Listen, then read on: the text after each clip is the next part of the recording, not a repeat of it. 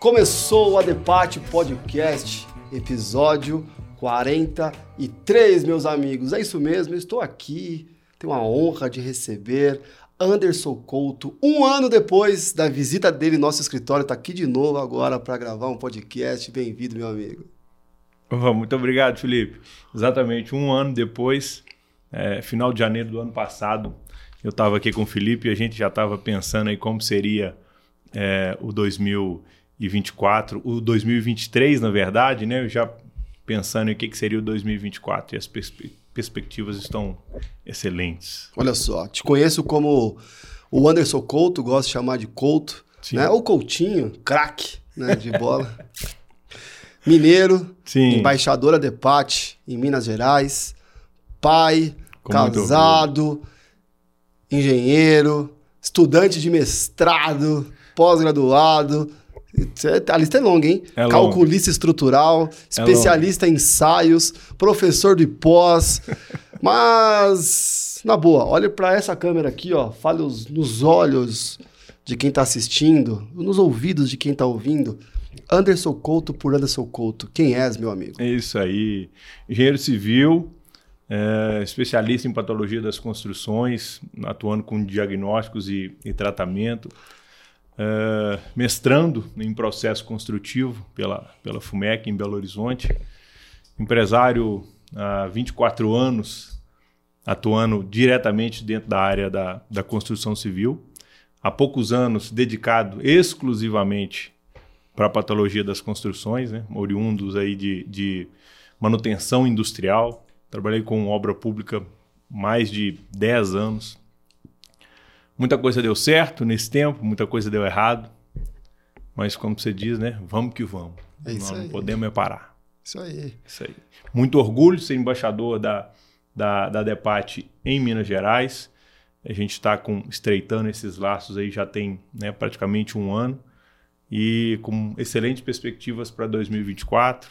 É na PAT agora no meio do ano, FEIPAT em setembro, muita coisa acontecendo o primeiro episódio gravado que podemos soltar a voz e anunciar. Exato, exato. A FEIPAT é uma realidade. De, de, coração leve, a FEIPAT é uma realidade. Então, olha, você acompanha até o final esse podcast, você vai saber como é que foi concebido o sonho da FEIPAT, tá bom? Vai saber novidades do ENAPAT, vai saber da agenda da DEPAT nesse ano e muito sobre ensaios, ensaios e estruturas em concreto armado, sobre empreendedorismo de alguém que está já há 24 anos nessa parada de empresário e conhecer um pouco mais dessa história inspiradora e de todos os processos e nuances da patologia das construções focado em concreto. Topa?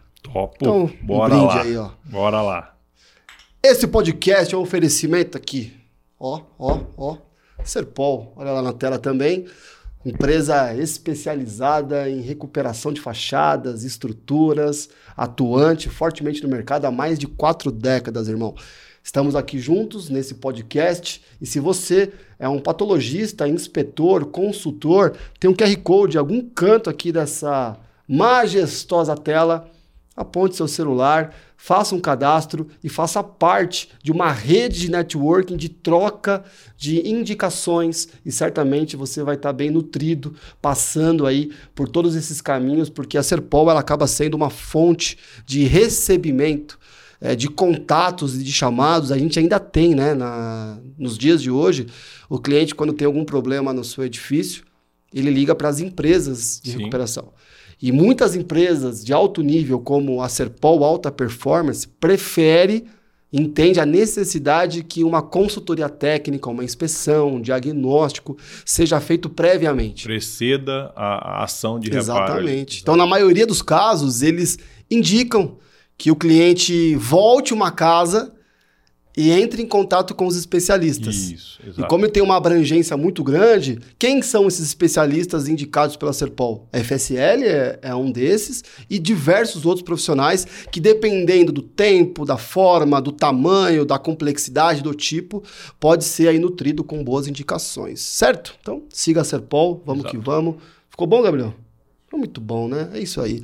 Você está no ambiente Adepate, meus amigos. Está aqui visitando o Anderson Couto, tá aqui só por ele, né? Você quer ouvi-lo. Ele te mandou esse link, falou: assista Tá bom, vai dar tudo certo, você vai gostar, prometo. Depois você coloca aqui nos comentários. Então já siga o canal, já clique em curtir, já comece a comentar e vamos que vamos. Hashtag Coutinho.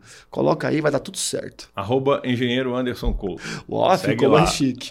Então já tem o link também aqui do Instagram, de todos os links aqui embaixo, sobre a FEIPAT, sobre a ENAPAT, tá tudo certo. A DEPAT é, são os amigos da patologia das construções, não é verdade? Exato. Mas o que é, na visão e no entendimento do Anderson Couto, o que é patologia das construções, meu amigo? Vamos lá. Primeiro eu queria é, é, colocar o que eu entendo, o que é a DEPAT. Oh, boa! Primeiro, é, a gente né, tem esse nome de Amigos da Patologia, é uma grande rede de network é, é, ligado à patologia das construções, onde tem uma troca em um ambiente totalmente inspirador, com um grupo de profissionais altamente qualificados e que tenham, que tenham ali um, um bom coração em dividir, né, Felipe? É, é, aqui não tem nada de, de guardar para si conhecimento. Então, esse eu acho que é o principal diferencial que nós temos em mais de mil profissionais no Brasil afora. Nós estamos em quase todos os estados Sim. já, né?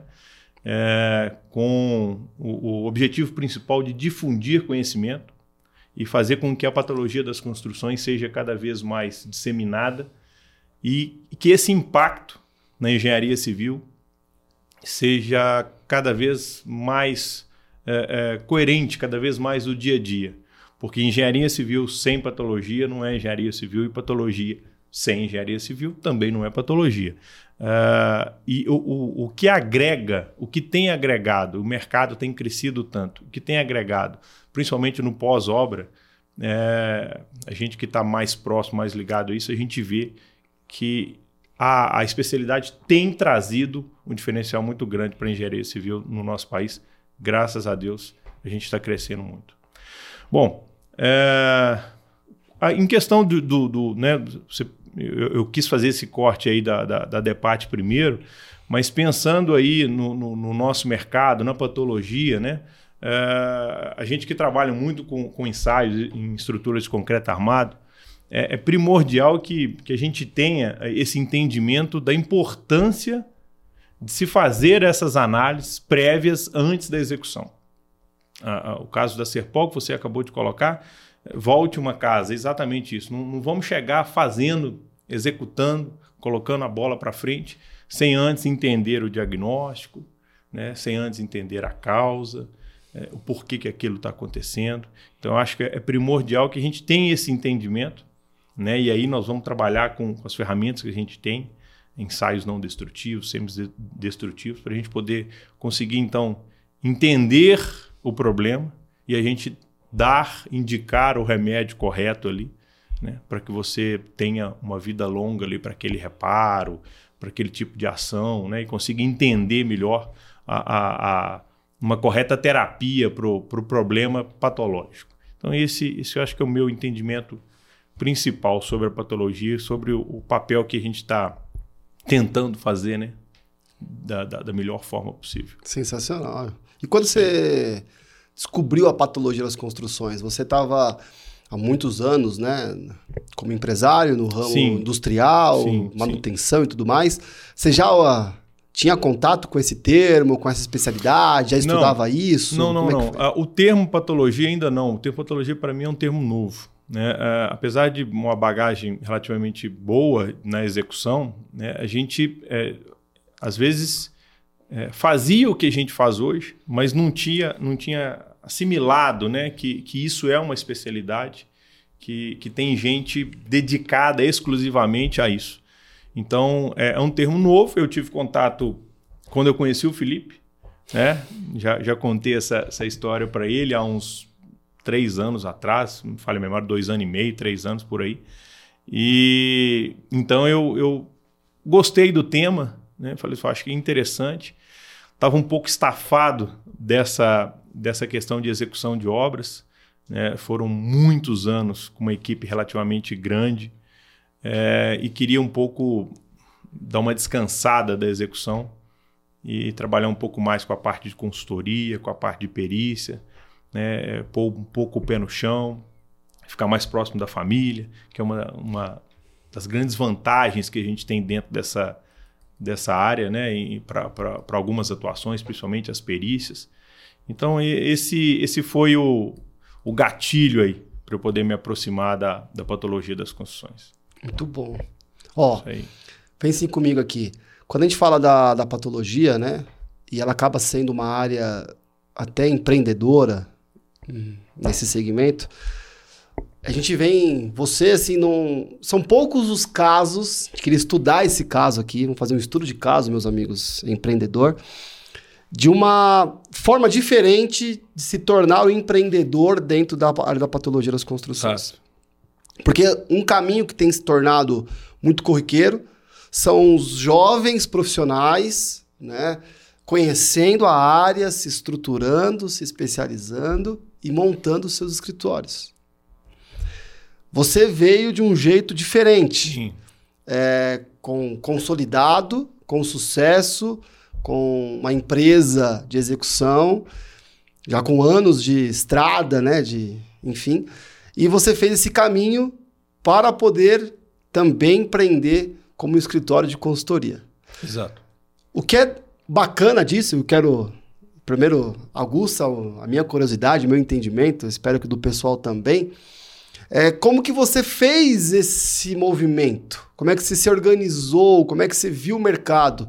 De alguém experiente, tá? Uhum. Vendo um mercado novo e entrando nesse mercado. Você foi, comprou equipamento, você já montou um grande escritório, você só começou com um site, você começou a bater de porta em porta. É, como é alguém já consolidado como empresário, já confirmado e marcado pelo mercado, né, com todas as os positivos, os prós e os contras, a experiência, a bagagem. Como é que foi se aventurar numa área nova e construir uma trajetória que já é de sucesso nessa nova área da patologia, irmão? É, o, o, o que, que eu posso dizer? É, desde o início da minha, da minha é, vida profissional, né, eu, eu tive minha primeira empresa com 18 para 19 anos. É, então, se, eu sempre fui me adaptando e, e mudando com o passar dos anos. A, a, o meu egresso na patologia ele não foi diferente. É, eu tive uma, é, uma grande desilusão em 2019, né, com, com a atuação que a gente tinha de manutenção industrial. Né, é, então, isso me fez repensar algumas coisas. Né? Então, é, depois disso, eu comecei a aproximar da, da, da, da, né, da, patologia um pouco, acho que um, um, ano, dois anos depois disso, comecei a me aproximar e resolvi fazer um teste. Né? Eu ainda estava atuando com a manutenção industrial, é, resolvi fazer um teste, então, para poder atuar e conhecer um pouco mais a patologia, porque eu não queria simplesmente, no estalar de dedo, mudar né, de uma área para outra, como você disse bem, bem consolidado, uma empresa né, trabalhando, prestando serviço para uma das maiores é, companhias do mundo, né, uma multinacional, né, onde todo mundo quer chegar, principalmente lá na nossa região, na região metropolitana de Belo Horizonte. Então, essa, essa, essa mudança, é, eu comecei a fazer testes. Tá? Comecei a fazer testes. Então, continuei executando, comecei a prestar alguns tipos de trabalho com a empresa que eu tinha, tá? que ela existe ainda. Então, com essa empresa, comecei a prestar alguns serviços para entender como era o mercado. É, a gente né, tem uma estrutura grande, um escritório de mais de 100 metros quadrados, é, tudo montado. Então, é, eu, eu fui aos poucos, conhecendo. Muitos equipamentos eu já tinha, que eu, eu consegui né, um, é, assim, meio que é, levar para a empresa para atuação de patologia.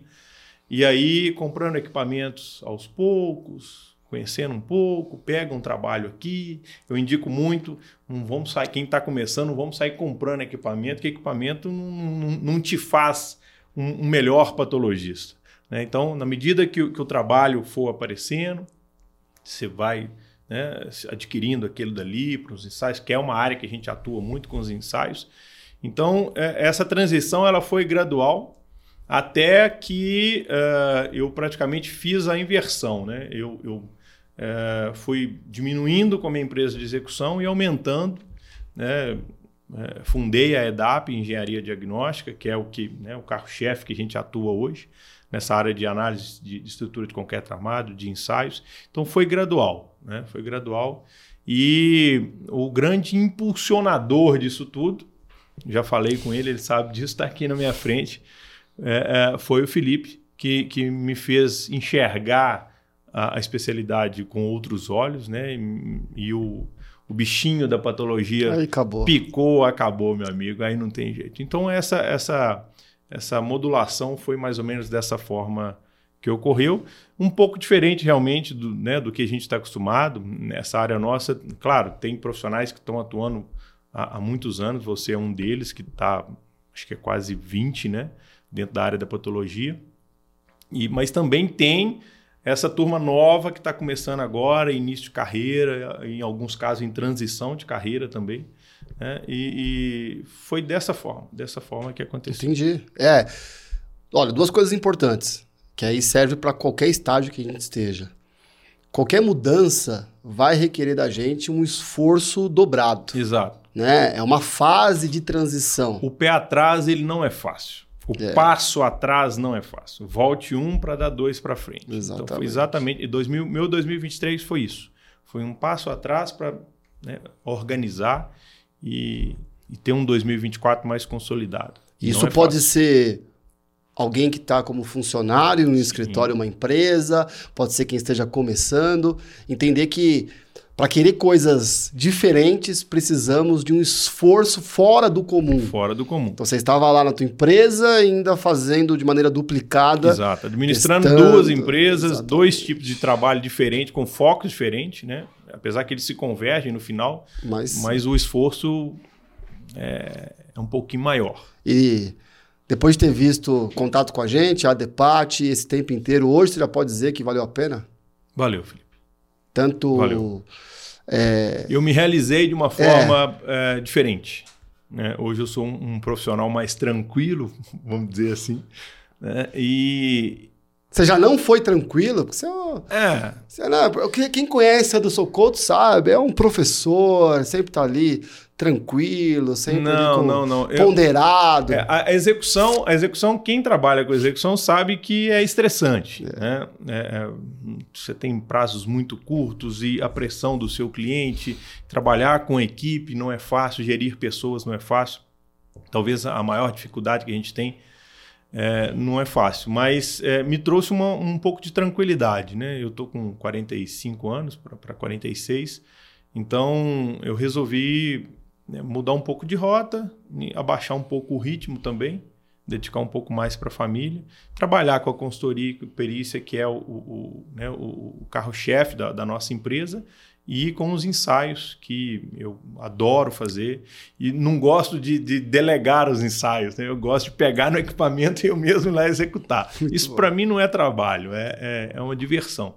Então a gente alia essa diversão, esse gostar da engenharia, dos equipamentos, de manusear, né? e tentar trazer um benefício para os clientes da melhor forma possível. E nessa, nesse processo da EDAP e da construção como um especialista e consultor na área, quais foram os seus principais desafios que você tem encontrado?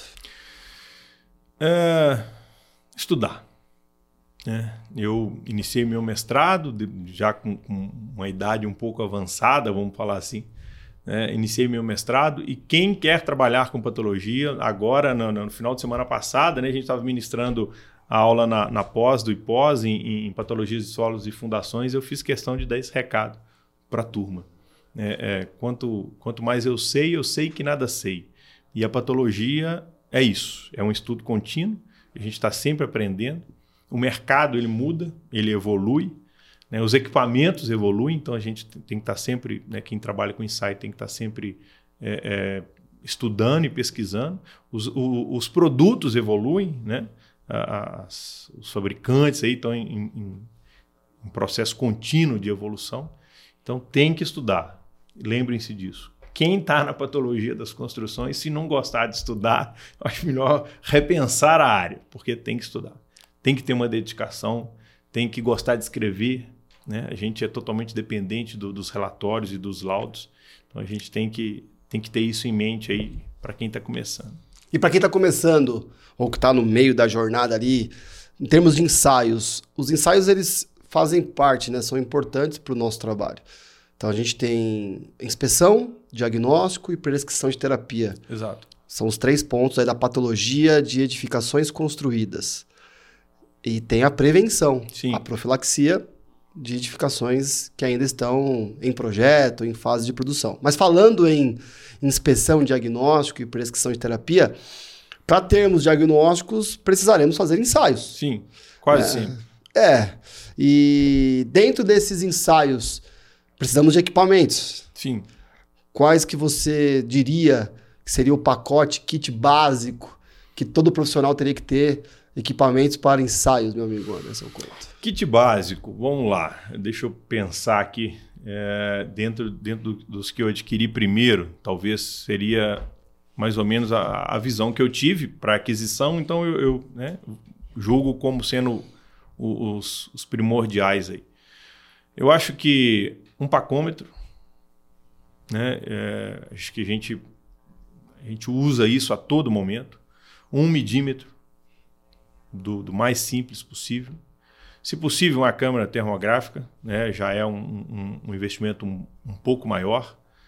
É, equipamentos de, de, de, precisão, treina laser, treina fita, né? os fissurômetros, eu acho que é, partir daí um, um, equipamento que eu gosto muito e que a gente faz muita coisa com ela e pouca gente dá valor, sabe o que é, Felipe? Espátula. Sim. Uma pequena espátula. O Renato Sarrad sentou aí e quando ele abriu a bolsa dele, tinha duas coisas: uma espátula e um martelinho. Um martelinho para fazer um ensaio de percussão, um martelinho pena ou de uma cabeça de ABS né, é, é, também é, é, primordial. Então, são equipamentos simples, não, a gente não precisa de iniciar fazendo investimentos é, altíssimos. É, a gente consegue, com o, o conhecimento e, e um, um, pequeno investimento, a gente consegue fazer muita coisa. Agora, claro, se precisar aprofundar, por exemplo, né, antes de vir para cá, eu estava revisando uma proposta de uma inspeção numa. numa um, até fiz um post ontem, uma inspeção numa estrutura pós-incêndio. Né? Aí sim, aí você vai precisar de um, uma ultrassonografia, talvez um ensaio laboratorial de reconstrução de traço, né? aí vai tentar trabalhar com, com laboratório parceiro, você vai precisar de uma esclerometria, vai precisar de um, de um uh, uh, ensaio de, de pinos, por exemplo, aquela, aquela pistola pólvora, para você entender ali como é que está o recobrimento. Então, uh, aí vai depender da, da sua evolução, claro. Show de bola. Isso aí. Chegamos aqui então, pacômetro, umidímetro, câmera termográfica, trena e equipamentos de medição, fissurômetros, Sim. espátula, martelinhos para poder fazer isso de percussão, né? E, e, aí você pode ter alguns outros mais auxiliares, mas esse aqui ficou uma, ficou uma boa lista para a gente começar com o detalhe da câmera termográfica, que é o talvez o equipamento mais custoso, Sim, custoso maior aqui, maior é. investimento. Mas tem aqueles, né, que acopla no celular, Sim, tem aquelas, menores. É, pode até me perguntam, né? Qual câmera termográfica eu compro? Falo, aqui você consegue pagar. Exato. É, não adianta você tentar é, também colocar, por exemplo, um, um, adquirir uma câmera dessa se você, se a sua intenção é fazer uma inspeção de fachada que você vai trabalhar a, a, a 20, 30 metros do, do seu ponto-alvo. Então, esse equipamento não vai te valer de nada. É. Então, antes de, de adquirir, pesquisem, né? entendam um pouco mais a tecnologia, é, entendam o, o seu foco de trabalho com o que, que você quer atuar? O, Felipe é especialista em fachada. Então, vamos, né, eu vou atuar com fachada. Então, pensem naquele equipamento que vai, né, vai fazer sentido para você ali. Com toda certeza. É, eu gosto muito até da termografia. Eu tenho uma C2 FLIR, que é Sim. a mais simples aí, acho que é uma das mais simples. E eu uso em fachadas com o principal objetivo de identificar estrutura e alvenaria. Uhum. Porque grande parte dos problemas que acontecem nos revestimentos, né, o efeito nos revestimentos vem da interação estrutura e alvenaria. Sim, aquela interface. Interface. Danada, é. E como a gente muitas vezes não tem acesso aos projetos, então para fazer uma análise inicial e tudo mais, a termografia, mesmo essas de menor resolução, vamos chamar assim, já atendem algum jeito. É, é bom, então você consegue usar e dramatiza, né? Nós temos a questão aí das vendas, captação, vendas, tudo mais. Temos alguns equipamentos dramatizam, né? Então você pode montar, monta o kit e vai construindo aos poucos. Tenha lá uma fenolftaleína, né? Tenha lá alguns equipamentos de demolição, de extração, Sim. né? A gente traz muito o conceito até no, no VAI, né? Nas turmas do VAI, que são os vistoriadores de identificações para que a gente possa entender que existem os ensaios mais complexos, os laboratoriais, então você tem, né, remoção de parte de material para levar para o laboratório. Você tem os ensaios normatizados. Sim. Nós temos os ensaios com os grandes equipamentos, equipamentos complexos, que só dão resultados por causa dos equipamentos, ultrassom, esclerometria, né? você tem potencial de corrosão, Sim. são ensaios excelentes. Mas inicialmente nós temos os ensaios expeditos, Sim. que normalmente até é feito juntamente são, com isso. São muito mais é, executados, na verdade, do que os, os ensaios é. mais rebuscados, vamos dizer assim. E são eles que fazem muitas vezes que a gente vá buscar os ensaios mais rebuscados. Então, assim, nós termos maior habilidade é o que a gente tenta trazer, por exemplo, na turma do curso Vai, na pós, e, e trazer para a Depate como um todo, precisamos até fazer mais eventos e coisas mais focadas nisso. A curiosidade de todo mundo, óbvio, tá certo. É querer saber dos grandes ensaios. Uhum. Mas eu gosto muito da inspeção sensorial. Sim. E tento é desenvolver a habilidade da inspeção sensorial e eu comecei a chamar de exame. Pesquise aí o que é examinar. Exame. A gente fala muito de ensaio, uhum. mas também eu trago a palavra exame a gente pode chamar de ensaio percussivo, ótimo. Também pode usar um exame percussivo. É, eu gosto muito, a gente chama agora de exame invasivo, uhum. que é abrir uma janela de inspeção. inspeção seja no concreto, seja no revestimento, seja para avaliar uma impermeabilização. Então, é um exame. Você usa todos os seus sentidos e conhecimento prévio para fazer um exame só que ele é invasivo, ele Sim. acaba semi-destrutivo, às semi-destrutivo, vezes, destrutivo. Exatamente. E aí eu gosto de chamar, ao invés de ensaio semi-destrutivo, eu gosto de chamar de exame, exame invasivo, sabe? Uhum. É, exame prospectivo, não sei se essa palavra existe, enfim. Mas a, o termo de examinar, às vezes, e aí fica aqui uma, uma recomendação para nós patologistas e principalmente os que estão aí assistindo, ouvindo, iniciando, fugir um pouco da, do diagnóstico por comparação. Uhum. É natural que às vezes vão crescendo e tudo mais, e nós queremos ter algo a comparar. É, é uma tendência, né? Fazer, fazer correlações, Exatamente. usar ábaco, é uma tendência nossa da, da, da, da, da engenharia, né? Então, comparações. A fissura de tal perfil desenhada em livros pode aparecer completamente é. diferente na edificação. Se estudarmos, aí você trouxe o estudar a fundo os motivos, os mecanismos da formação daquela fissura, nós vamos identificar uma fissura não por comparação, não porque eu tirei uma foto por, por entendimento e vi o desenho. É. Então, se está naquele desenho, é aquela nomenclatura, então é aquele diagnóstico e é aquela terapia. Cuidado. É. Se nem entendermos mais profundamente e estudarmos isso, nós vamos entender o mecanismo E com esse mecanismo, por parte dessa comparação, vai se tornar um diagnóstico real, de fato. É. Na, na, na, na aula do final de semana, Felipe, é, eu dei um trecho grande de configurações típicas de fissura causada por recalques. É, é, a gente que trabalha muito com, com, com análise é, de estabilidade, estrutura de concreto armado, monitoramento de recalque, monitoramento por precisão, instalação de benchmark, para a gente né, é, aferir essa movimentação no tempo, velocidade e tudo. É, então, na, na, na, na, turma, eu fiz questão de passar isso, configurações típicas. E aí, o entendimento da, da, da, da fissura, ok. É, uma coisa, é exatamente o que você falou, uma coisa é você bater o olho e comparar com um, um, um referencial que a gente tem aí em livros, por exemplo. Outra coisa é você entender o, o porquê que ela surgiu. E é isso que eu estava tentando passar para os alunos. É, e graças a Deus nós tivemos um feedback bom porque eles entenderam o porquê. Né? Então o, o diagnóstico ele foi bem feito, sabe-se de onde que estava vindo a movimentação daquele solo, no, no, nos exemplos, por exemplo, a gente estava falando de recalque, e aí a sua é, é, é, terapia, a indicação da, da, da, terapia, ela é totalmente diferente. O prognóstico, você entende ele de uma forma totalmente diferente.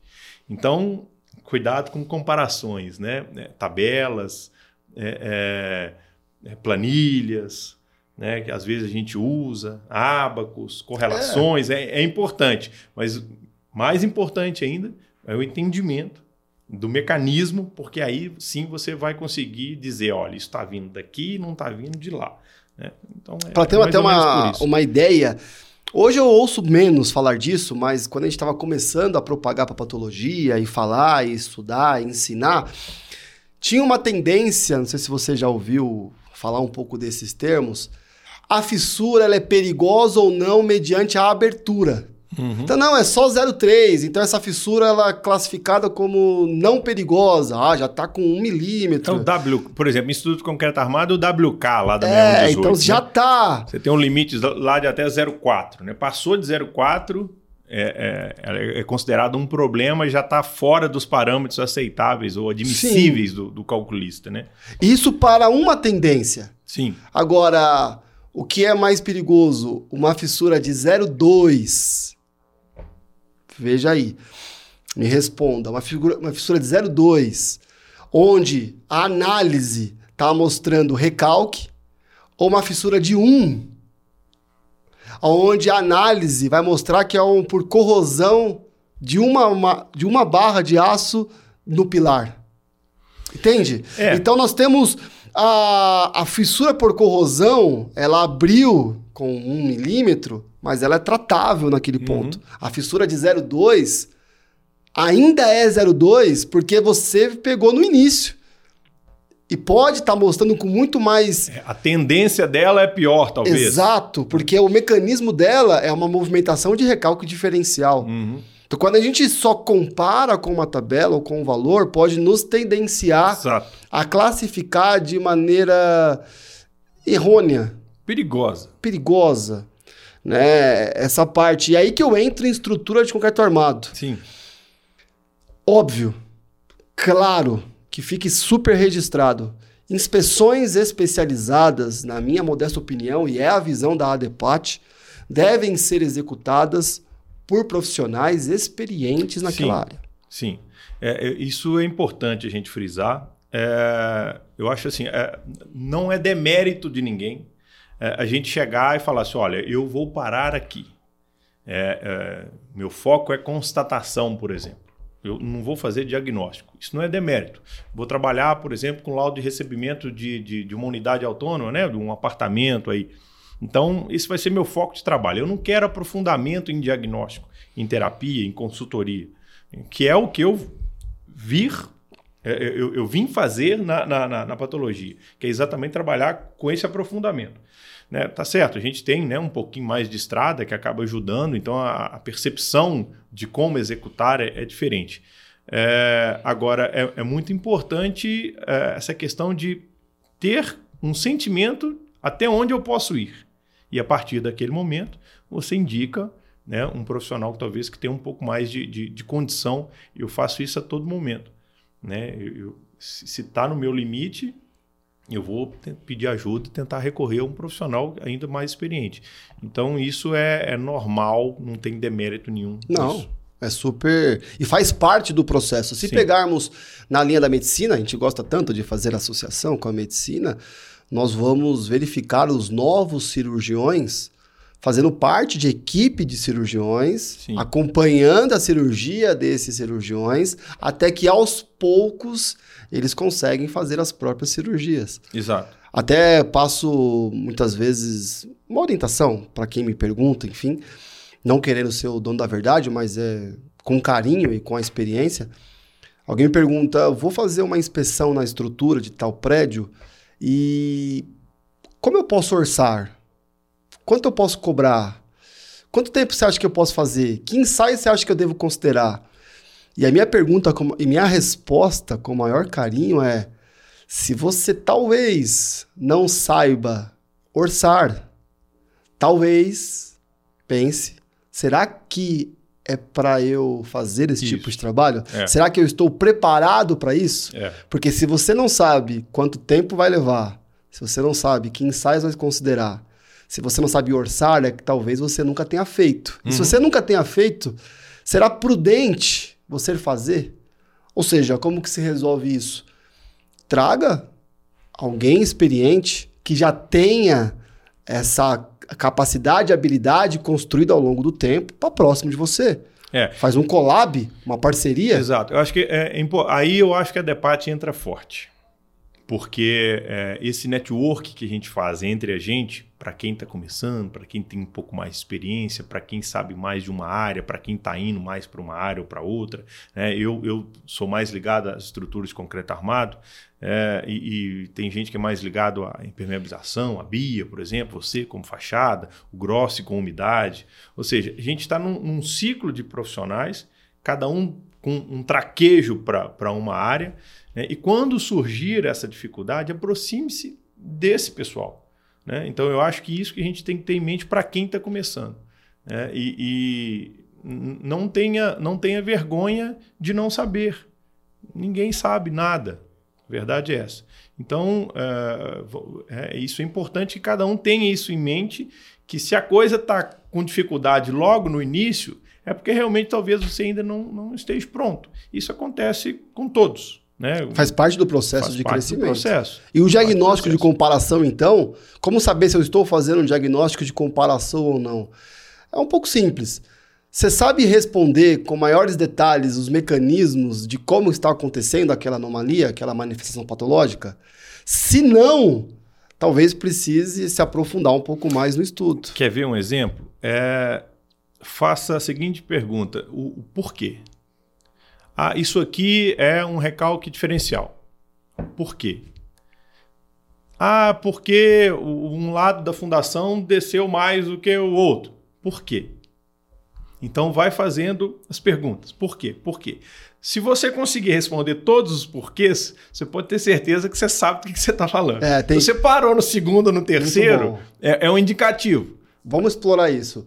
É até na gestão de projetos, se eu não me engano, deve ser alguma coisa oriental, do Japão, enfim. eh, Tem vários diagramas de Ishikawa, tem Aham. algumas linhas para descobrir a causa raiz de um problema. E uma dessas desses métodos é dos cinco porquês. Então eles estabelecem cinco vezes Uhum. o porquê. Então se alguém vier trazer algum problema para você ou numa manifestação patológica, então vamos vamos explorar isso. Cinco porquês Sim. tá? É, Viaja aí nas respostas, vamos ver se a gente chega em cinco porquês, tá bom? Então eu vou apresentar para você, um, tá aqui uma, uma alvenaria que tem uma, uma, Uma fissura, fissura de né? 45 de graus. 45 graus, né? É. E aí você vai me, vai me responder que é um recalque de fundação. Responda. É um recalque de fundação. Aplicando, Não, aplicando a, a, a, regra da mediatriz, né? A seta vai apontar para o ponto de maior movimento. Então, isso é um recalque diferencial, por exemplo, de fundação. por que é um recalque Exato. diferencial de fundação? Aí começa. Vamos, vamos ver se a gente consegue Vamos fazer lá. os cinco aqui.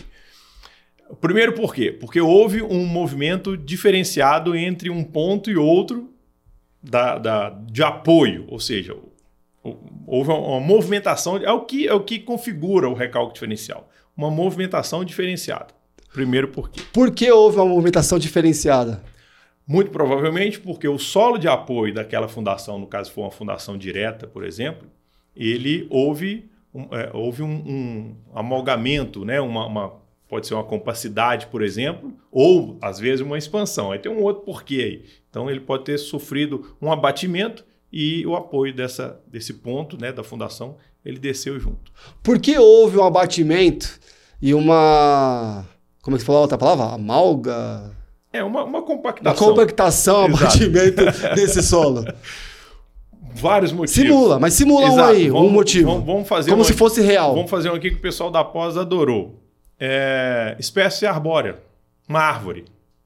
Né? Então, grandes árvores, elas retiram muita umidade do solo pelas raízes. Um, um só para efeito de comparação e ter um número, um eucalipto ele pode chegar a 500 litros dia você imagina o que, que, é isso? 500 litros dia. Então, nesse nosso projeto, tinha uma árvore lá tinha e estava sugando. por exemplo, que estava fazendo extração de, de, de, de, umidade daquele solo e fez com que ele abatesse, por exemplo. Por que, que tinha uma árvore lá fazendo essa extração de água e fizesse com que o solo abatesse? Aí a pergunta é o seguinte: por que, que construíram muito próximo de uma árvore, por exemplo, né? e não respeitaram um, um, um limite de distanciamento ali? Porque tem alguns parâmetros que a gente deve é, adotar, normalmente é, de uma a uma vez e meia a altura da árvore. Você deve afastar essa, edificação dessa árvore. Então é, é, uma, é uma, outra, uma outra opção. Então talvez a gente chegou aí já na causa raiz. E é uma raiz. E eu olhei para a câmera e a câmera não tá ali. Então, beleza.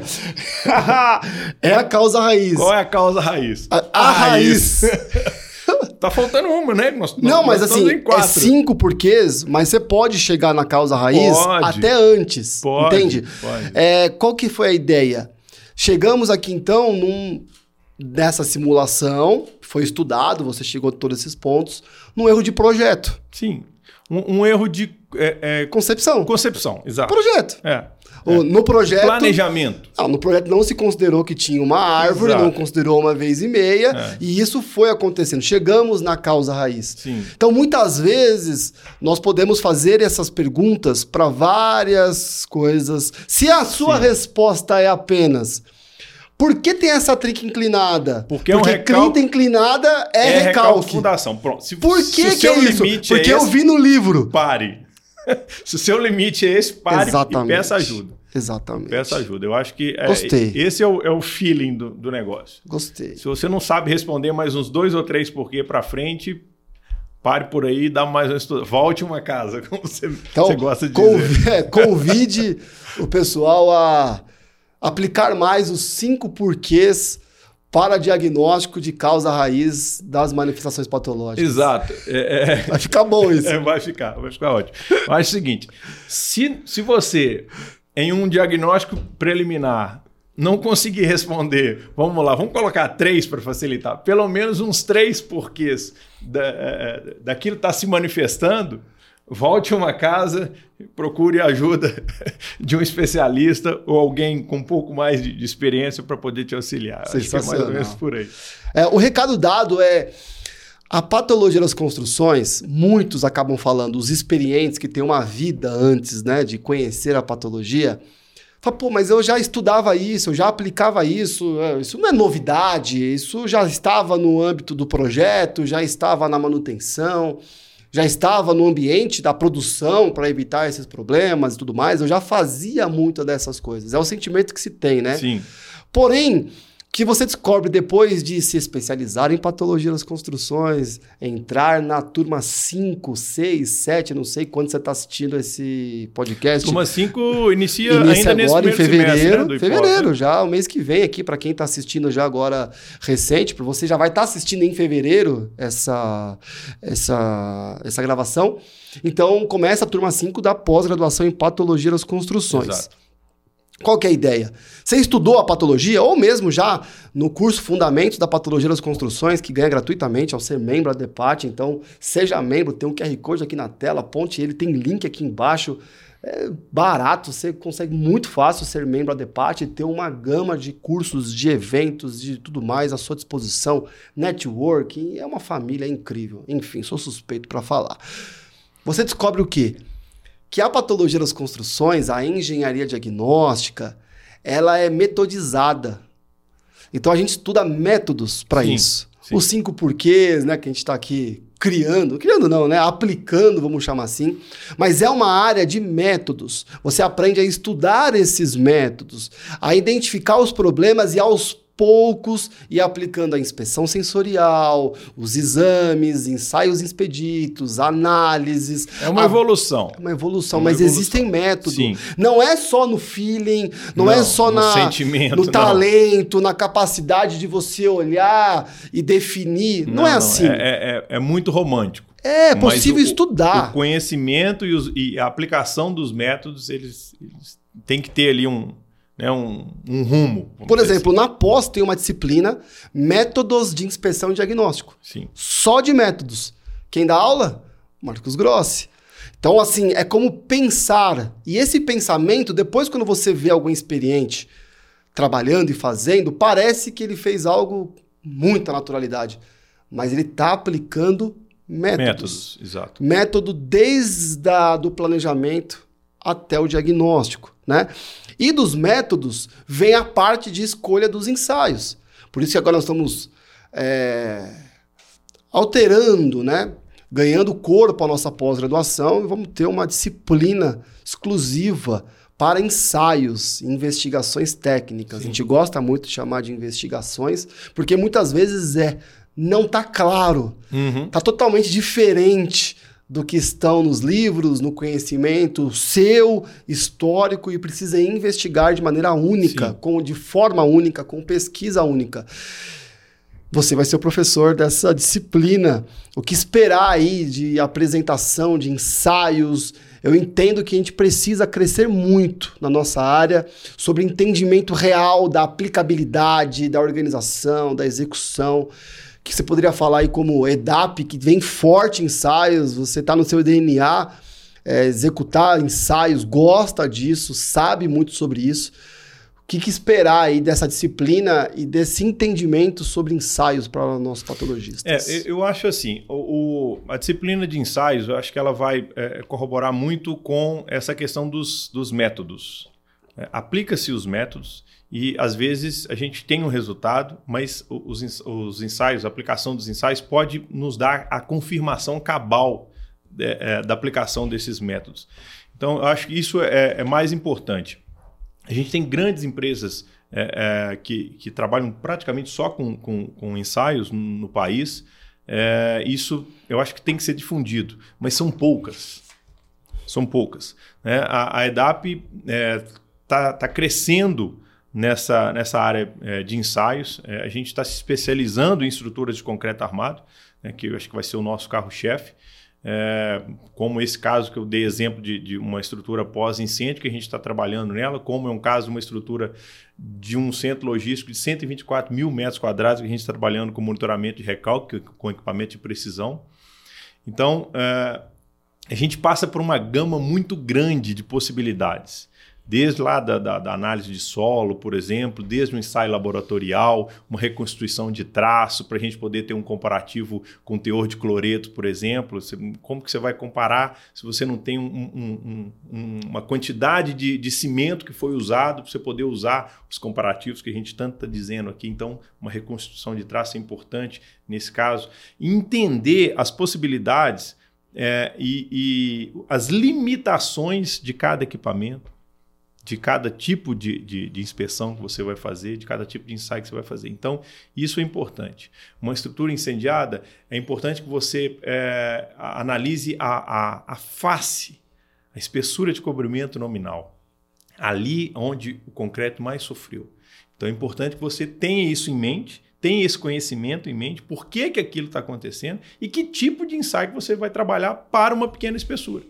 Então, é, é, uma ultrassonografia indireta, indireta, ela é mais importante para uma estrutura incendiada do que uma, uma, uma direta. Porque você analisa mais a parte superficial da estrutura de concreto. Então, são, são esses pequenos detalhes que, que às vezes um, um conhecimento macro não te dá. Você tem que realmente se especializar né, e trocar ideia com quem está ali no dia a dia. A gente está aprendendo o tempo todo. Sensacional. É, é mais ou menos aí.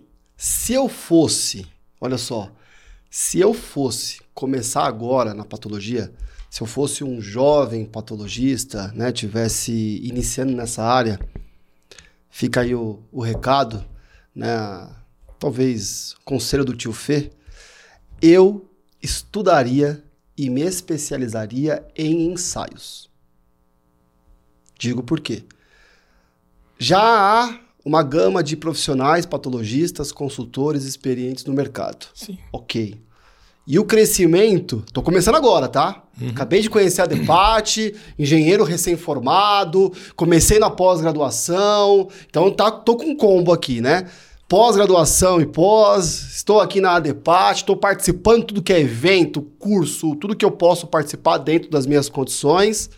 Agora, vou me diferenciar. Fato, estudaria ensaios. Sim. Aprenderia o detalhe do ensaio. Será que você que está assistindo, se der um esclerômetro na sua mão e apresentar um pilar, você vai conseguir entregar um ensaio de esclerometria? Esclerometria, é, ela, ela, ela assim, é meio ridicularizada por alguns, mas um bom ensaio de esclerometria, ele te dá muita informação. Mas o Muita que é um bom ensaio de esclerometria? Exatamente. A mecânica do ensaio.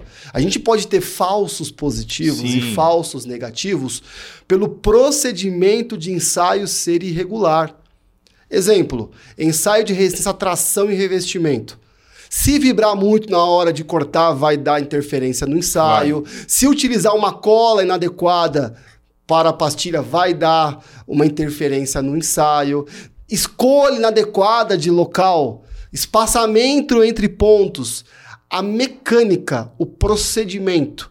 Eu estudaria ensaio por ensaio, ou para eu executar, ou para contratar uma empresa e eu acompanhar. E dentro desse conhecimento da técnica, do procedimento detalhado, passo a passo, de cada ensaio, eu ofereceria esse serviço para os inspetores e patologistas. É, e falo mais, Felipe. Desculpa.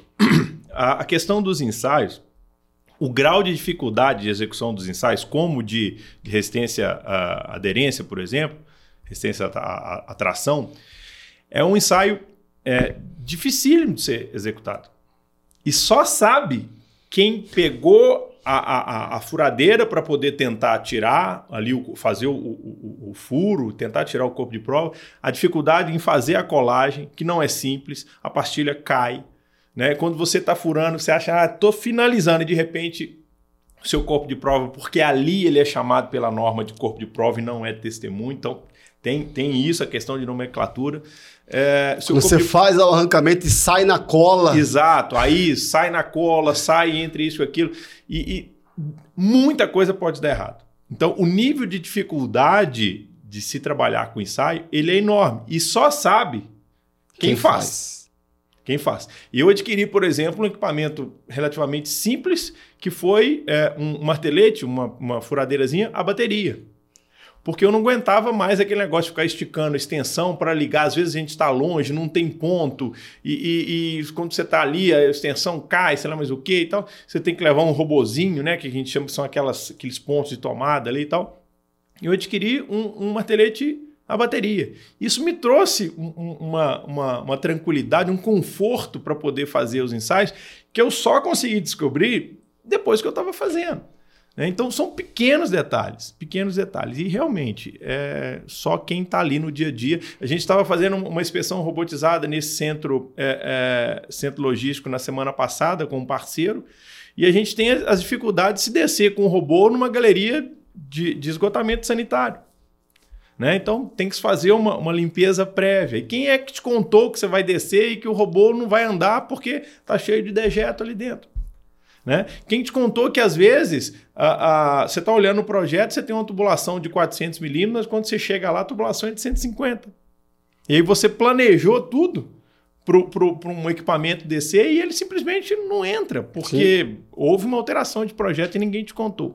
Então tem muita coisa, tem muita dificuldade que se tem, né, que, que, a gente, que a gente encontra, desculpa, é, é, na, na, execução desses ensaios. Então nem tudo. Você não é acha muito, difícil? É muito romântico. É, né? mas você acha dificuldade encontrar profissionais para te dar suporte? Para acompanhar ensaios, para fazer ensaios, muito, entende? Muito. Ó, os principais, por exemplo, ensaio de resistência à tração é. em revestimento, tá? Esclerometria, potencial de corrosão, que é outro também que tem muita dificuldade. Todo mundo acha que é chegar com o multímetro, conectar Exatamente. e pronto, acabou. Não é bem assim. Entendeu? Abrir uma janela de inspeção Sim. bem feita.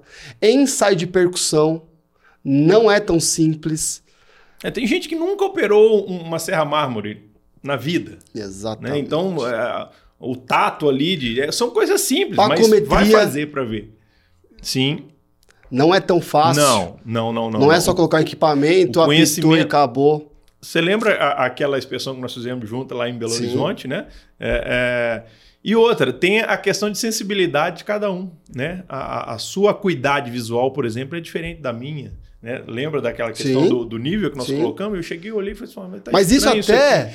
Isso são, detalhes. É, é, é, a inspeção sensorial. Sim. Mas a mecânica de um ensaio... Mas se você chega e fala, olha, precisa montar o nível e medir a flecha. Isso. Talvez o profissional que esteja assistindo a gente, ouvindo a gente, fale assim, e agora? Se me derem essa ordem, é. como é o nível? Como eu monto o nível? Como que eu meço a flecha? Entende que se eu estivesse começando, porque a a inspeção sensorial, o detalhe, é da experiência, ok. Isso. Mas eu trouxe aqui o início. Eu seria muito bom em ensaio de percussão. Eu teria todos os tipos de martelinho, testaria todos eles e falaria que eu era especialista, me especializaria para trabalhar com os grandes profissionais. Saber usar um midímetro, Uhum. Saber fazer um ensaio. É muita coisa. Ha, olha os ensaios. É muita coisa. Ensaio de lâmina d'água. Sim. Nós temos como parceiro a Yamatec. Então, se eu te der um kit esgoto da Yamatec, um Yamalux, uma lanterna e um óculos, vai sair um ensaio de estanqueidade profissa? É, vamos pensar nesse ponto aí. Você sabe quanto você tem que encher do balãozinho ali? Isso. você já viu aquele estourar com a facilidade? Às vezes a pessoa empolga e vai com a bomba enchendo, enchendo, de repente, tuf, aquele estoura ele perde o balão. Então, onde parar? Qual a altura da lâmina d'água? Exato. Quanto eu coloco do produto? Tá lá o fabricante, mas você sabe de cabeça, aí você que está assistindo, está ouvindo, está observando a gente. Quanto tempo eu deixo? Como eu faço o processo de remoção? Porque o ensaio não é só na colocação. Exato, você é tem também que na remoção. Exato, tem que desmobilizar. É. Olha só, e às vezes o iniciante, a gente tem a tendência de querer estudar os grandes recalques, os grandes problemas patológicos, descobrir as. Ok, mas se eu estivesse começando, eu dedicaria tempo e recursos para procurar conhecer de ensaios, Sim. de equipamentos, saber operar um equipamento. É. Termografia, e aí? Eu estaria estudando como é termografia, pegaria a dissertação do Renan, que da USP. Diga de passagem, bacana, né? Espetacular. E estudaria a aplicabilidade e a operação. O Jonathan tira as fotos, ele trata as fotos para ter um resultado mais adequado. Então, olha só, você que está acompanhando a gente, dica: invista tempo em conhecer os ensaios, certo, meu amigo? Exato, isso aí. E, interpretação, interpretação. Às vezes, é, vou dar um, um, pequeno exemplo aqui dessa questão do, do, da flecha que você disse. Às vezes você chega, visualiza uma flecha, a, a, numa viga, por exemplo, ela não tem nenhum tipo de manifestação patológica, nenhuma fissura, ela está totalmente íntegra, bonitinha, sem nada, nada, nada, nada. Mas você consegue visualizar essa flecha. Será que isso realmente é uma movimentação atípica ou não foi, foi no, no momento da forma que essa forma cedeu? Então também não chegue, bate o olho e fala: olha, já tenho o diagnóstico, é isso aqui, pronto, acabou. Porque se essa viga, muito provavelmente, se ela não tiver apresentando nenhum tipo de manifestação patológica, isso não é movimentação, não é uma flecha. E isso é realmente a questão de, de uma falha Nasceu executiva. concebida assim. Exato. Numa, então, assim, são, né, são... No mestrado, lá no IPT, né, na aula de patologia das edificações com o professor Ernesto Tomás, ele falou uma frase que a gente traz até para o VAI, para os vistoriadores. Eu não me preocupo com quem não tem solução para os problemas. Eu me preocupo com quem não vê os problemas. Sim. Mais ou menos nesse, nessa linha. Dentro desse cenário, quem te pede para quem está iniciando? Você não vai saber interpretar se é uma flecha perigosa ou não. Uhum. Mas que você tenha métodos para identificar que há uma movimentação naquela viga. Exato. O ensaio é a mesma coisa. O ato de você realizar o um ensaio não se preocupa com o diagnóstico. Às vezes nós estamos fazendo um ensaio de resistência à tração, aí deu lá 0,25. É comum quem está do nosso lado acompanhando, e já vai ter que tirar o revestimento todo, É. e já deu problema, e tá fraco, e tá forte.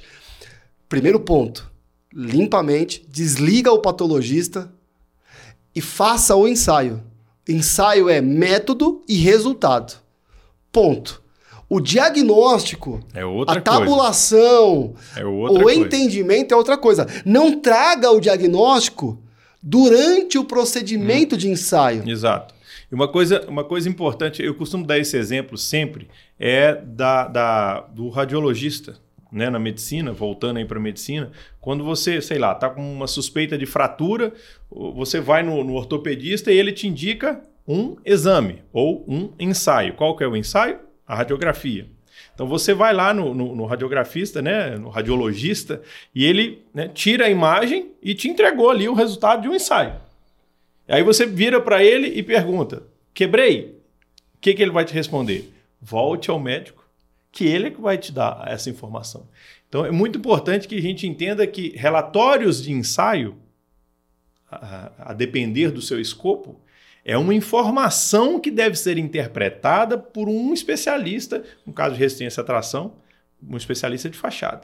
né? Então, um resultado de ultrassonografia em estrutura de concreto, uma esclerometria em estrutura de concreto, é, é, ele te dá uma informação. Se você tem condição de inferir sobre aquilo, ok. Se não, trata aquilo como uma radiografia, um raio-x e leve para o especialista.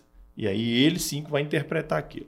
Isso é importante. Resultado de ensaio não é diagnóstico. Perfeito. Isso aí. Resultado de ensaio compõe os dados e informações que o profissional consultor, responsável por, aquele, por aquela consultoria, realizará o diagnóstico. Exato. E vai contar muito com a análise clínica da situação. A análise clínica de uma edificação, de um revestimento, de uma estrutura, faz todo sentido. Sim. Por vezes o resultado deu uma desaprovação, mas a análise clínica não te leva a dar esse diagnóstico de reprovado. Exato. Exato. Isso vem com a experiência. Exato. Primeiro, de- ensaios podem vir errados, Sim. por isso, muito cuidado estudar como executar os Sim. ensaios. E por vezes, o ensaio pode estar indicando algo que, comparativamente a outros atributos, vai te levar por um caminho diferente. É, talvez a represent- representatividade do ensaio ela não é tão grande no todo. Então tem que ter esse feeling né, para a gente poder é, é, trabalhar com o que a gente extraiu do ensaio, né, desde que ele seja fidedigno. Então, há, há isso na, na pós, nós falamos muito sobre isso, sobre é, ensaio de sondagem, SPT. É, ensaios totalmente divergentes da realidade, com informação de um número de SPT com o solo. Então você tinha um SPT altíssimo e aqui do lado você olhava um solo mole. Então alguma coisa está errado nesse ensaio. Então às vezes, né, o, o ensaio também ele apresenta incoerências. E aí a gente tem que também ter a sensibilidade de receber isso né? Se você está na outra ponta, ou seja, o especialista que vai interpretar, de falar assim, olha, esse ensaio ele está bom ou não, esse ensaio está com uma falha. né? E ainda fazer a interpretação do todo como um ensaio de, de resistência e aderência, que um único ponto ou dois pontos, você não pode é, é, condenar uma fachada inteira só com um É. ensaio de resistência a e aderência à Expande tração. isso como fosse um hemograma, né? Um exame de sangue. É. Se pegar resultados por resultados, você pode chegar a algum diagnóstico, porém, olham mais do que aqueles Olha números. mais, a a idade, exato. a idade, É. o estilo de vida, o que tem prévio, enfim. As manifestações. né? A Análise clínica como, Sim. clínica como um todo. Top. É. Vamos fazer um bate-bola rápido agora? Lem- lembrando, só a última coisa. Um bom patologista é um bom generalista. Exato. E aí cada um vai se né, especificando ali, vai, vai se especializando para onde quer. Mas sempre tem isso em mente. Um bom patologista é um bom generalista. Muito bom. Revestimentos de fachada. Sim. Vamos fazer um bate-bola aqui. Você fala um, eu falo um, você fala um, eu falo um, vamos ver até onde para. É, fachada, o especialista é, é você, né? Vamos, vamos ver lá. se eu vou dar conta. Então você começa. É, ensaios na hora, no momento de um diagnóstico de problemas patológicos em fachadas. Sim. Fala um ensaio. Inspeção visual. Boa, já. Primeiro. Muito bom, muito bom. Eu, eu iria então para inspeção sonora. Ah, ensaio percussão. É lógico. Um peninha, alguma coisa ali, né? Uh, se for alguma coisa próximo de você, ou né, a depender do caso, eu acho que uma, uma termografia talvez ajudaria. Bom. Exame invasivo, abertura de janelas de inspeção. Abertura de janelas de inspeção. Principalmente sobre um ponto crítico. Tem uma trinca, abre a janela de inspeção na trinca. Você consegue tirar muitas informações. É, trazendo aqui até um, um corte, porque nós estamos falando de corte. Gostou? Corte, um corte.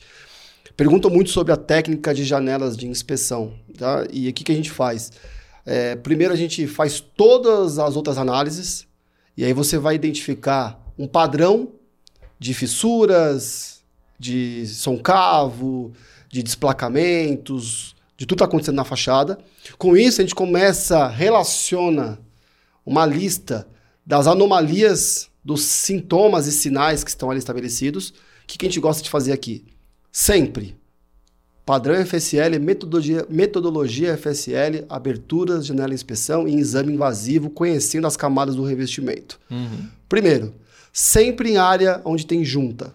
Sim. Porque você já conhece o perfil da junta, para ver se é fake, se junta, não é eu fake. Eu peguei uma junta fake no início da semana. Assim, uma inspeção em Belo Horizonte. Ela tinha um milímetro de, de selante. E mais ou menos uns, uns, sei lá, uns 4 centímetros de, de largura. Olha aí. Não fator de forma totalmente descabido. Então, sempre em junta. Outra, em fissuras próximas de interface, para verificar pilar e alvenaria. Padrões de fissuras, uma para cada. Então você tem de canto de janela, você vai abrir uma ali no canto de janela. Em soncavo, existem diferentes sons do soncavo. Sim, tem aquele sim. mais estridente, que está mais próximo da superfície, tem um mais, é, mais abafado, que está mais próximo ali de um desprendimento volumétrico, de algo mais próximo da base, então abriria um desses dois. E aí depende de como você foi contratado, a quantidade que você colocou. Então, janela de inspeção, Sim, com isso você entende. Por quê? Ensaio de percussão também não é diagnóstico. Não.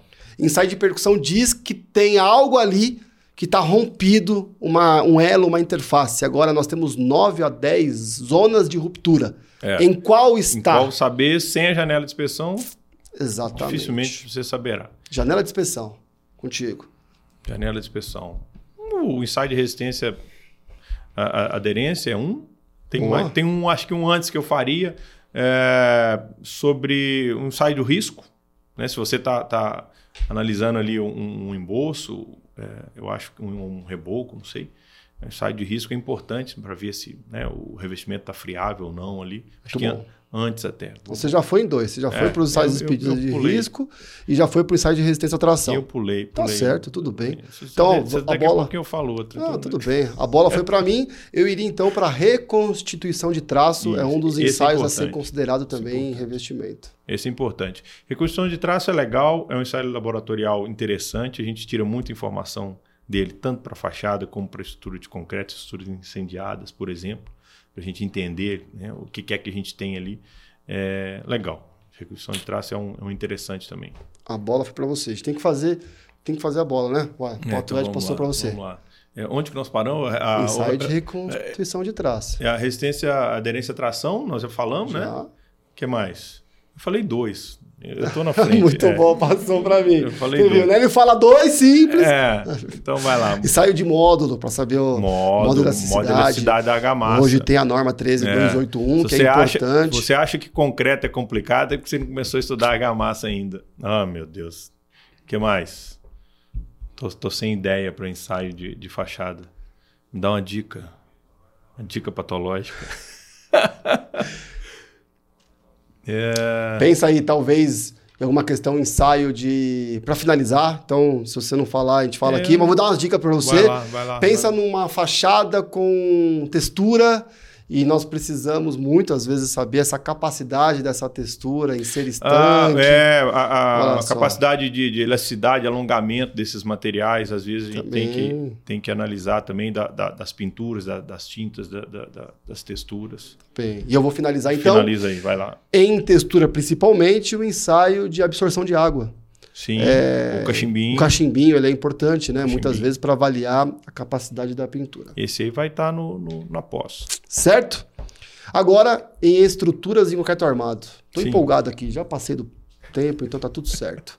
Tá bom? Vamos lá. Então começa comigo aqui. Extração de testemunho e avaliação da resistência do concreto. Beleza. Resistência é sempre importante. É, podemos correlacionar a, a, resistência à compressão com vários ensaios. Eu vou abrindo aqui uma kombucha. Vai lá. Kombucha com, com, com vários ensaios. Então, para fazer uma correlação, que o pessoal gosta muito e entende um pouco, esclerometria. Boa. Porque um trabalha Ó, junto se com quiser outro. também aí compartilhar. Eu iria também para a janela de inspeção para avaliar cobrimento, para avaliar comportamento da, da armadura ali. Então, eu sempre gosto também de abrir janela de inspeção. Vamos lá. Um outro importante, simples de fazer, mas que nos traz bastante informação é ensaio de percussão. Porque às vezes a gente consegue verificar uma, uma, é, um estado ali de não compacidade do concreto com ensaio de percussão. Aí, claro, que trabalhar com um martelinho um pouco mais pesado, tem aquele martelo de geógrafo, né, que ele tem a ponta bem, bem é, fininha e o outro lado tem um martelinho quadradinho, parece um, é um penão, né? Vamos falar assim, um martelo pena grande, pesado. Então, é, é, ensaio de percussão também a gente consegue ver é, desplacamentos ali, consegue ter um entendimento bom. Vamos lá. Ensaio de frente de pH abaixo de 9. Ó, aprendemos quase, no Hidracon. Quase, quase, Você viu quase. que, que Claro. Gosta de falar ensaio de carbonatação, porém. Explica? Quer, quer que eu explique ou você Não, explica? Claro explica que aí. você explica. Então eu vou passar aqui qual é a diferença e por que, que a gente fala ensaio de frente de pH abaixo de 9. Exato. Sempre tenta sair. Exato. Vamos lá. A, a tendência nossa é falar é, avanço da frente de carbonatação. Exato. Né? E aí, é, uma coisa que né, nós, a gente estava junto no, no, no, congresso do Ibracon do ano passado, e o, o, professor falou uma, uma coisa lá e chamou muita atenção nossa. É, eu acho que eu fiz uma postagem sobre isso, você fez, acho que o Lucas, né? O Lucas estava com a gente, o Lucas Lucena, fez também. É, o que, que a gente está adotando? Né? É, é são áreas com pH baixo ou pH abaixo de 9, onde ela reage com a fenolftalina. Por quê?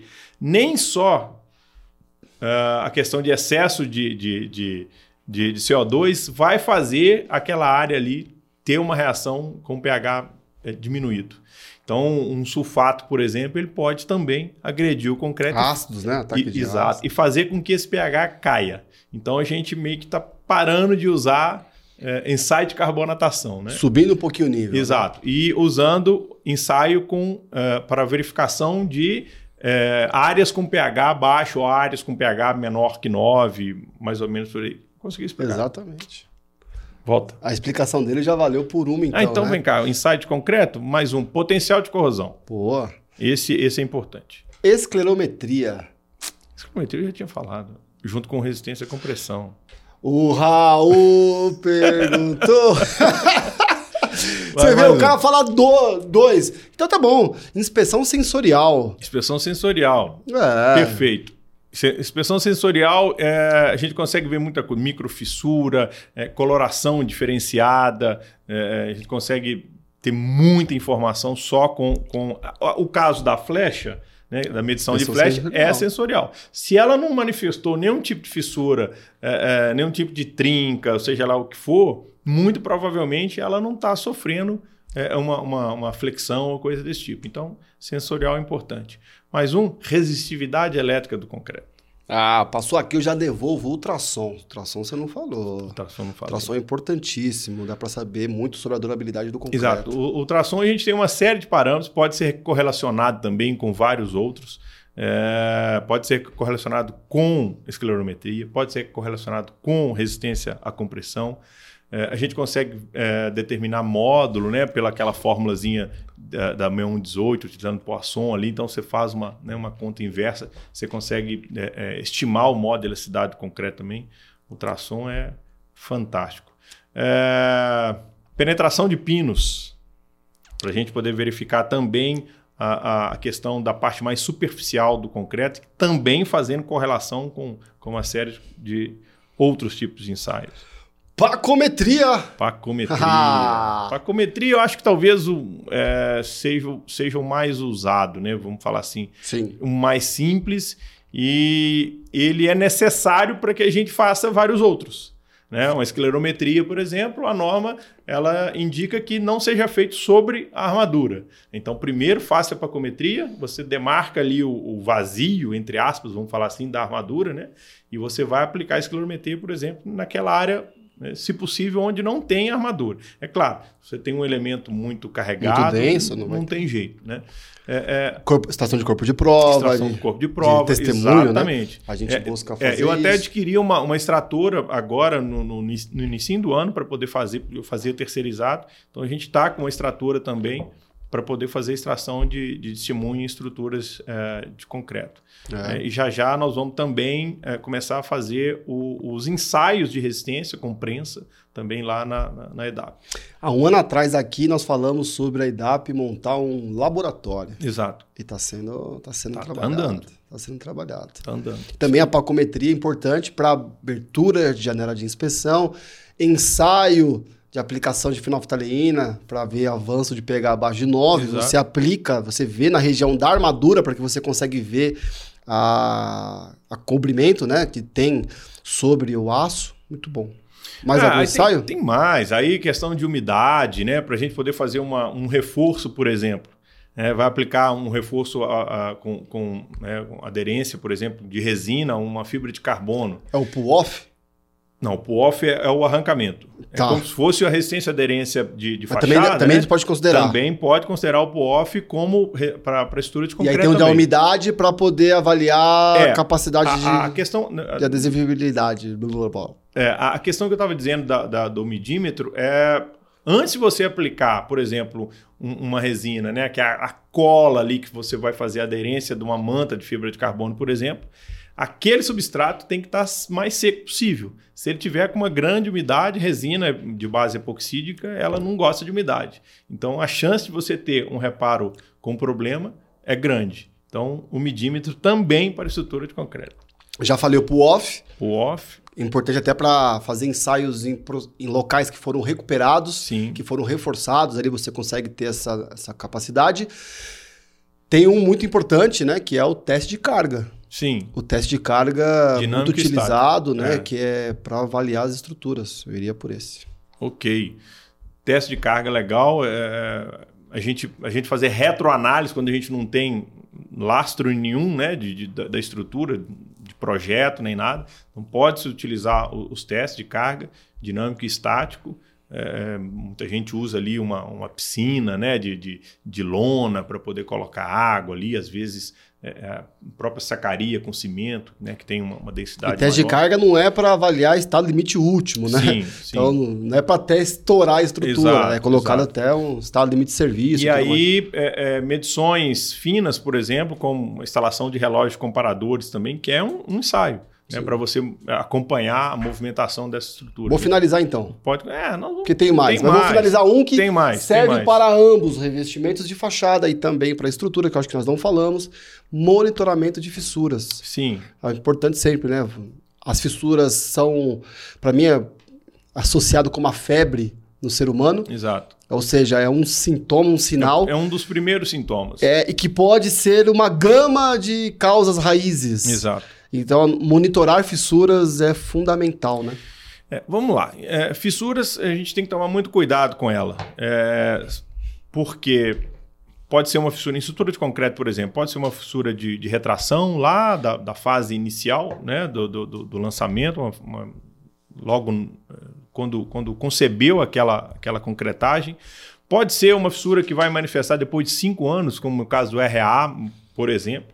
Né, que, que são fissuras que é, é, é um efeito expansivo, que quase sempre ela vai acontecer ali de, de 5 a 50 anos, é, é um número mais ou menos que a gente utiliza. É, pode ser um DEF, né, uma entringita tardia, que aí ela é muito parecida com a RAA, mas ela acontece antes dos 5 anos, então tem que ter esse conhecimento também, porque uma pode confundir a outra. Os monitoramentos é, de movimentação de flecha, fissuras de flexão, por exemplo, né, fissuras de cisalhamento, que acontece mais próximo aos apoios, a grande maioria, inclinadinha também. Então, monitoramento de fissura talvez seja mais utilizado. Monitoramento de recalque, né, também é, é importante. Tem muita coisa aí. Muita coisa. Três sinais vitais que você ensinaria para um inspetor predial antes dele ir até a credificação, que ele vai analisar o prédio inteiro, mas quando ele for lá no subsolo analisar a estrutura, quais três sinais importantes que devem ser observados e que podem chamar atenção a ponto dele indicar uma inspeção especializada que você poderia passar para nós? Bom, é, eu acho que a criticidade de fissuras é um, né, a, quantidade, a, o, o quão abertas elas estão e onde elas estão acontecendo. Eu acho que é, é um ponto principal, principalmente no subsolo, vamos pensar assim como você disse. É, eu acho que é um ponto importante. Segundo, é, idade da edificação. Então, é, a idade pode é, é, nos dar um indício ali, talvez, de que a coisa não é, não é tão simples. uma, talvez uma pequena movimentação pode gerar um, um resultado diferente. É, estruturas escoradas. Eu tenho muito receio é, de quando você chega num, num, local, você já tenha uma estrutura escorada.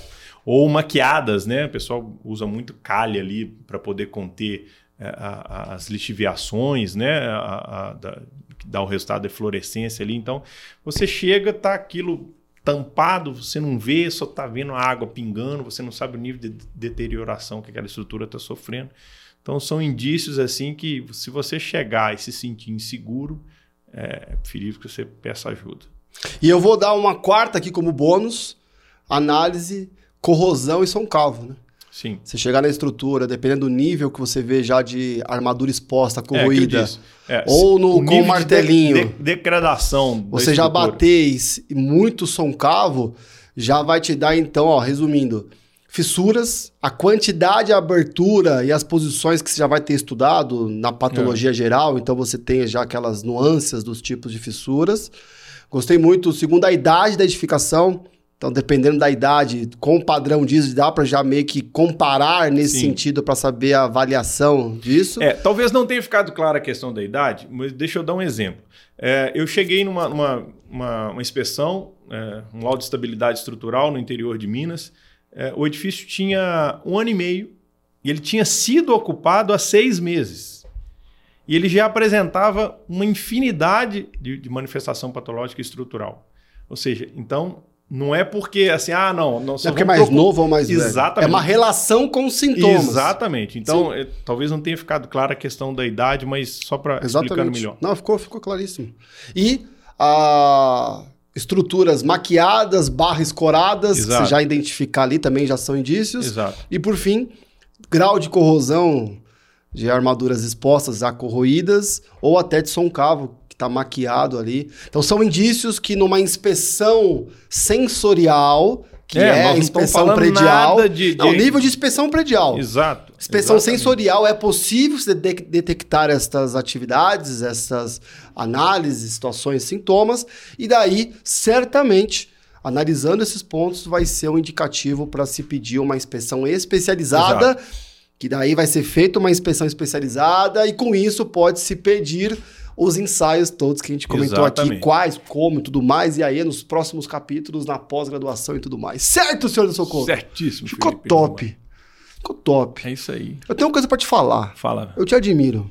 Obrigado, coração mesmo. Você é um admiro. cara ponderado, um professor, todos que têm contato contigo sempre têm uma boa referência, como um, um cara que cuida, sabe? É, um paizão, aí, vamos chamar assim, que traz para perto. Você tem cuidado da embaixada Minas Gerais em, altíssimo nível, o pessoal tem sentido segurança, tem organizado com isso. Então, obrigado pelo teu trabalho. Que isso. É, sempre te admirei, porque confesso para vocês, todo evento que eu vou, sempre fui, de repente esbarrava no Anderson Couto, É isso aí. né? E nos, nos primeiros a gente não tinha uma proximidade tão grande, né? Eu lembro do Ibracon de Brasília, Sim, sim. que foi um oi, tchau, tudo bem, né? Eu fui lá, né? Cumprimentei, bacana, saiu do debate, em Feicons, em Concrete Show e tudo mais. É, só que depois de um ano pra cá, daquela nossa conversa que você veio aqui, a gente começou a se aproximar mais. Sim. Foi isso, né? Sim. E disso, você também sempre presente, sempre investindo nisso, em feiras, em eventos, em congressos, tudo que é canto, tá lá o Anderson Couto. É, O que, que você acha disso? Por que, que você tá em tudo que é canto, principalmente em feiras e eventos, meu É, eu acho assim, primeiro o network, eu acho que é importantíssimo. É, segundo, é, como o exemplo que a gente deu aqui, né, da- dessa questão da, da mudança de uma nomenclatura que estava até é, relativamente difundida, né, de, de medição de avanço de frente carbonatação, quer dizer, foi um, um, um, um gapzinho, né, um feeling que nós tivemos ali naquele momento, e são esses pequenos detalhes que eu acho que faz muita diferença quando você frequenta né, é, feiras técnicas, né, quando você frequenta congressos, né, como é o caso do, do, do Ibracon, da, os congressos da Alcompat né, e tantos outros. né, ah, ah, o que a gente está tentando fazer de disseminar essa informação é, para o, o, o, o Brasil inteiro através do, dos expat, né, tentando trazer um pouco mais de informação para os membros da DEPAT. Então, eu acho que isso é importante. É, é, é um investimento, eu não considero como um custo, não é barato, né? Mas sempre que puder, e, e- e essas feiras, esses congressos, eles estão girando Brasil afora. Então, se tiver perto de você, não deixe de, de participar, não, que eu acho que isso é, é de suma importância. Você acaba colocando no teu planejamento de, de investimentos ao longo Exato. do ano, né? Exato. Lembra no, no- no- na festa de encerramento do Ibracon, quando saiu a data Sim. do, do, do, do Ibracon agora, 2024, o que, que eu fiz? Não sei se você vai Você lembrar. já foi no eu celular, Passei a mão no telefone e entrei dentro da companhia aérea para poder comprar a passagem É. imediatamente. Quer dizer, né, é uma questão de. Planejamento. Exato, planejamento. Isso aí. E de, de novo, olho pra câmera, ela não tá lá. Muito bom. E dentro desse planejamento de tudo mais, né? No último, na última FEICOM, a gente andou colado, né? Foi. É, Foi. Então, dentro dessa construção, que era um ou outro e tal, na última FEICOM a gente andou colado. Confesso pra você que isso está acontecendo com a gente hoje é algo espetacular. Eu vim hoje, né, até pra cá e pensando nisso, e algo tocou meu coração, porque assim, a minha relação com feiras e eventos desse tipo não é tão próxima É, você quanto, me- me quanto você. Eu estava em outra vibe. E há uns quatro anos, acho que o- a última antes da pandemia, eu fui na FEICONT, foi entre amigos, com alguns amigos, é, e nós passamos algumas situações, não sei se vocês já passaram por isso, de você ir a alguns stands, né? E tem lá aqueles comes, aqueles bebes da hora tal, né? Você fala, vou pegar ali, né? E de repente a pessoa fala, não, não, só para aqui é só para cliente VIP, Aham, aham. é só para, né, e tal. Assim, não, beleza, obrigado, irmão. Se não, não dá, não dá, também não estamos aqui, né? Então existem essas situações e tá certo, normal, enfim, né? Não dá para Mas a gente tava ali só como um puro ouvinte, um puro passando de vez em quando, olhando, né, no geral. Aí em 2022, que foi na FEICOM que a gente fez o encontro da Aham. DEPAT, Foi, foi. totalmente não planejado. Foi legal demais. É, totalmente. Ava Grossi, Ah. Bosco, Foi assim, Bia. Foi em março, né? Acho que março para abril. Uma semana, porque dia 26, 27 de março, a gente foi para. Teve o primeiro encontro presencial da DEPAT, Sim. no Instituto de Engenharia. A gente Sim. locou lá o espaço e fez um curso de fachadas, inspeção de fachadas. Eu acho que era uma semana depois, era na mesma semana, enfim, era muito próximo. Ia ter a FEICOM. E lá, assim, ó, vamos nos encontrar na FEICOM? Vamos. Colocamos no grupo e tal. Quem quiser ir, nos encontramos em tal lugar. Tomamos um café, fomos, nos encontramos todo mundo ali, porque muitos se viram pela primeira vez, né? E É, teve aquele é. contato. Conheci muita gente que eu já conhecia nas redes sociais e conhecemos ali. E andamos junto. Foi. E a gente tava em, em êxtase, né? E foi uma bagunça santa muito bacana. Foi, foi legal. Foi muito legal. E assim, a gente, eu lembro que a gente invadiu positivamente, né? O stand da Viapol. Foi, da Viapol. Fomos convidados, Todo claro. E aí abriram as portas para nós. O professor Granato, quando nos viu, já tinha feito um workshop com a gente na, pelo YouTube e nos recebeu com o maior carinho. O Marcos Kubuti, a Rebeca, que são colegas meus, amigos, né? Colegas de classe, tanto do, da, da engenharia civil, o Kubuti, como a Rebeca, que foi minha colega de classe na pós-graduação lá no Mackenzie. Então, assim, a gente foi bem recebido. Foi, Foi foi. a primeira vez assim que a gente foi bem recebido e foi um, tudo bacana, e andamos, ganhei um presente lindo. Foi algo mágico. E foi passando. E aí começamos em outros, tal, tudo mais, já começamos a gostar mais, não perder mais. E dentro daquele primeiro, eu falei, já pensou se... Mas ficou no coração. Depois, outro ano, teve também, teve Foi. Concrete Show, já começou a alimentar no meu coração um pouquinho mais. Mas no último ano, ano passado, né, 2023, 2023. Três. Foi, foi a- abril, abril, né? parece, né? Eu falei pro. eu virei pro Couto. Na hora que inundou meu coração, olhando aquilo tudo, a gente estava no ambiente da, da praça de alimentação. É, a gente tava ali. lanchando, né? Num cantinho assim. foi O legal. que, que eu falei pra você? Foi legal. Antes, você já imaginou se a gente tivesse uma, uma feira é, pra gente, assim, de patologia, pra gente poder trazer é, o pessoal todo e trazer o- os fabricantes e, e a gente ter uma congregação, mas ia ser legal demais, né? E a gente estava realmente ali lanchando, né? Totalmente Comendo alguma coisa de- ali e tal. Eu, eu, eu olhei, assim, dei uma risadinha, falei assim, "Ah, tamo junto. Tamo junto. E aí, é, aquilo. A gente, a gente ficou meio assim, aí. aí, ah, não, mas ia ser legal demais, né? A gente podia fazer isso, fazer aquilo. E meio que foi. Né, o Felipe foi dando, como sempre, né? As ideias dele brotam e explodem de uma forma inesperada. Nós fomos meio que alimentando aquela loucura ali. Foi isso? É. Aí eu olhei pro Couto e falei, mano, você topa. Porque assim, eu, às vezes eu sou doido, só espero mais um mais doido Mais um eu, doido né? pra ir junto. É. Falou, vamos fazer acontecer. Eu lembro que a gente brincando, mas com fé e declarando. A gente fez um logo inicial, Foi. postamos nos stories. Eu, eu lembro do John, o John tava também do lado, e nós falamos pra ele, ele tava com a boca cheia, fez assim, Muito bom. E aí fica um edifício aqui curtinho. Quando você quer muito uma coisa, meu amigo, declare. Tenha Foi. fé. Deus é infinitamente capaz de fazer muito mais do que a gente possa pedir, pensar, sonhar, imaginar. Falei, vai acontecer. Mas eu não sabia que ia ser tão bom e tão próximo. tão rápido, tão né? rápido. Porque ficou no ar. As coisas foram acontecendo, algumas pessoas foram entrando em contato, foram construindo a ideia. É. Até que a pessoa certa, no momento certo, nos fez o convite, fomos re- recebidos, né? Para fazer parte da FESCOA, Fescoa, evento simultâneo né? com a FESCOA, o grande agradecer- Luiz da Contramarco, demais. todo o pessoal, a demais. Audrey, meu, incrível, abriu as portas para nós e vai acontecer, meus amigos. A primeira FEIPAT, Feira da Patologia das Construções, Baia de 11 Pat, a 14 de setembro, simplesmente no São Paulo Expo. São Paulo Expo, palco dos grandes eventos. Exato. E agora seremos nós a fornecer os comes e bebes. É, exato. É, é, mudamos de lado no balcão. Rodamos de lado do balcão, nós É que vamos aí. receber vocês. Então preparem-se, um evento totalmente gratuito de acesso, com muito conteúdo, com auditório só para nós, com soluções, com empresas, com networking, com a vibração. Se a gente fez bagunça naqueles anos, imagina agora Exato. os nossos metros quadrados ferverão dentro da grande Fescoa, que já recebe mais de 45 mil pessoas, É uma está na estrutura- 15ª edição. É uma, uma, uma estrutura estrondosa, né? um número enorme de visitantes, né? uma estrutura muito grande. Nós vamos estar lá com muito prazer, junto com a FESCO.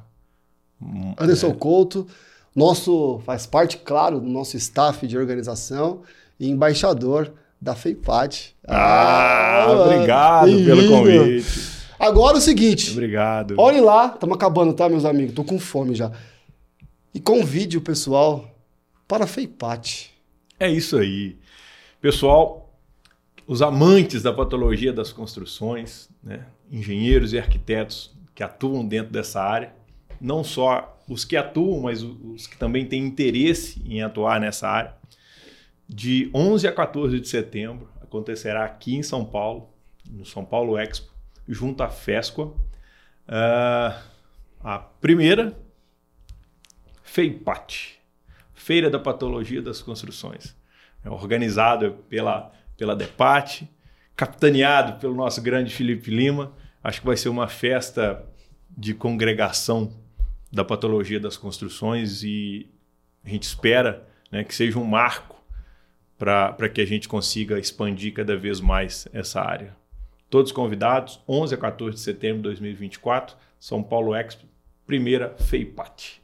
É isso aí, meus amigos. Então é o seguinte, faça como Anderson Couto, já agora já pegue seu celular, já reserve Exato. as passagens aéreas. Já vai logo. Se você não é de São Paulo, as passagens de ônibus, ou já se prepare, se programe para vir de carro, dependendo. Né? Eu já fui até mil quilômetros pela patologia dirigindo. Então, é, às vezes, veja aí o seu o itinerário, mas convido vocês a estarem com a gente na primeira FEIPAT, faremos história juntos. Você ouve as pessoas falarem, estive no primeiro Enapate, estive no primeiro, vai ter a oportunidade agora de falar, estive na primeira FEIPAT, 11 a 14 de setembro, na São Paulo Expo, evento simultâneo com a FESCOA. Aguardem, sigam no Instagram, FEIPAT 2024, conheça todos os detalhes, vamos juntos em família, Fê de feira, né? Fei de feira, fé de festa também, de estarmos juntos pela patologia das construções, todos em alto nível. Exatamente. Vamos que vamos. Vamos que vamos. E se você tá aí, feira, que legal. Eu gostaria de expor a minha marca. Eu gostaria de expor, a colocar a minha empresa aí. Eu gostaria Vem de ter um gente. stand. Ah, meus amigos, chama a gente que a gente vai apresentar um plano para você ter a sua marca como expositor na primeira FEIPAT. Participe, é? vamos que vamos. Já imaginou? Serei expositor ah, meu Deus. numa feira de Patologia das, das construções, construções, junto à FESCOA, em pleno São Paulo Expo. Mais de 40 mil pessoas passando pelo seu stand e conhecendo o teu produto, o teu serviço, a tua marca e vamos que vamos. É certo, Anderson Couto? Vamos embora. Felipe. Vamos embora. Vamos almoçar. Então, dê um tchau pro pessoal. Pessoal, obrigado. Até a próxima. Muito trabalho nesse 2024, graças a Deus. Vamos que vamos. Acompanhe a gente nas redes sociais e seja membro ADEPAT. Tchau. Um abraço.